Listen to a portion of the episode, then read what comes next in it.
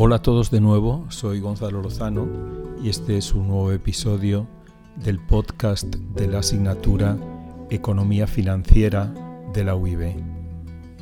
Voy a explicar brevemente cuál va a ser el trabajo de esta semana, de esta segunda semana de curso que comienza el día 27 de septiembre. En la sesión del grupo grande que tiene lugar el lunes o el martes dependiendo del grupo, se va a dedicar a fondos, fondos de inversión. Ya hemos hablado algo de fondos de inversión en la sesión de grupo mediano de la semana pasada, que estuvo dedicada a un tema muy importante, el cálculo del valor liquidativo de un fondo. Hemos hablado algo, pero vamos a dedicar esta sesión de grupo grande a una explicación más articulada. Los fondos de inversión, los fondos convencionales, luego explicaré por qué digo convencionales, pues la idea es que muchos inversores ponen en conjunto el dinero que quieren invertir y le dan las decisiones de inversión a un equipo de profesionales. Es una gestión profesional la que se hace. El punto no solamente es la gestión profesional realmente, sino que también a través del fondo es muy fácil el acceso al mercado. O sea que el profesional toma decisiones de inversión, facilita el acceso al mercado y naturalmente esto tiene un coste, un coste que es la retribución de la gestión profesional y otros costes que se derivan del propio eh, funcionamiento del fondo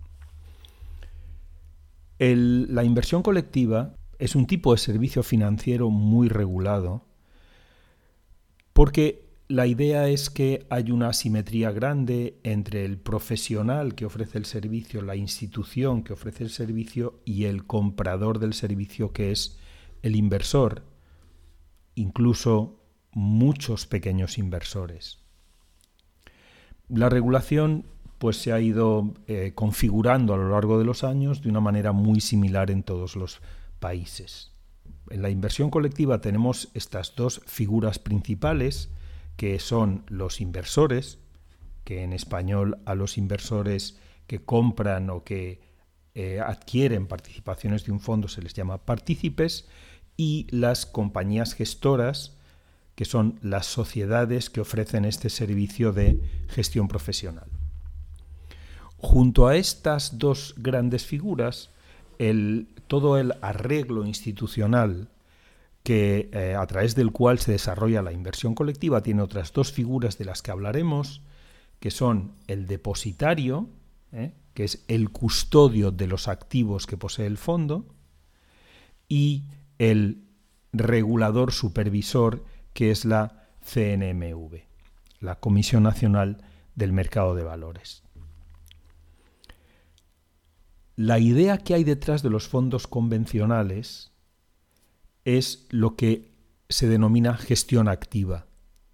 Se supone que yo tengo unos profesionales, unas empresas con profesionales que, enfrentadas a los superpobladísimos mercados financieros, son capaces de encontrar, digamos, una solución original, la que mejor se adapta a las necesidades de cada cliente. Esta es un poco la idea con la que se vende la inversión colectiva, los fondos de inversión. Veremos que hay una idea alternativa, que es la denominada gestión pasiva.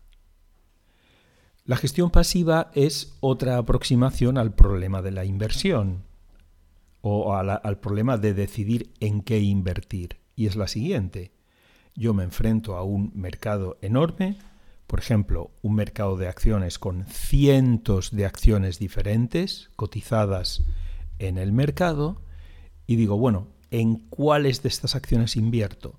Y la gestión pasiva es muy simple. Invierto en todas las acciones con en las mismas proporciones que tienen en el mercado. Es decir, invierto copiando el mercado.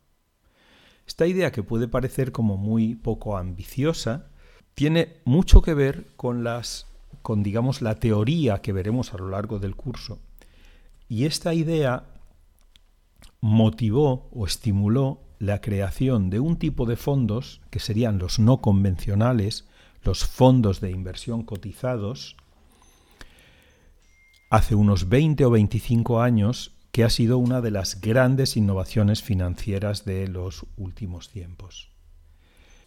Entonces, en la sesión de grupo grande de esta semana, comenzaremos completando algunos ejercicios que no pudieron acabarse en la sesión de grupo mediano de la semana pasada y luego haremos una explicación a grandes rasgos de todo este tema de los fondos convencionales.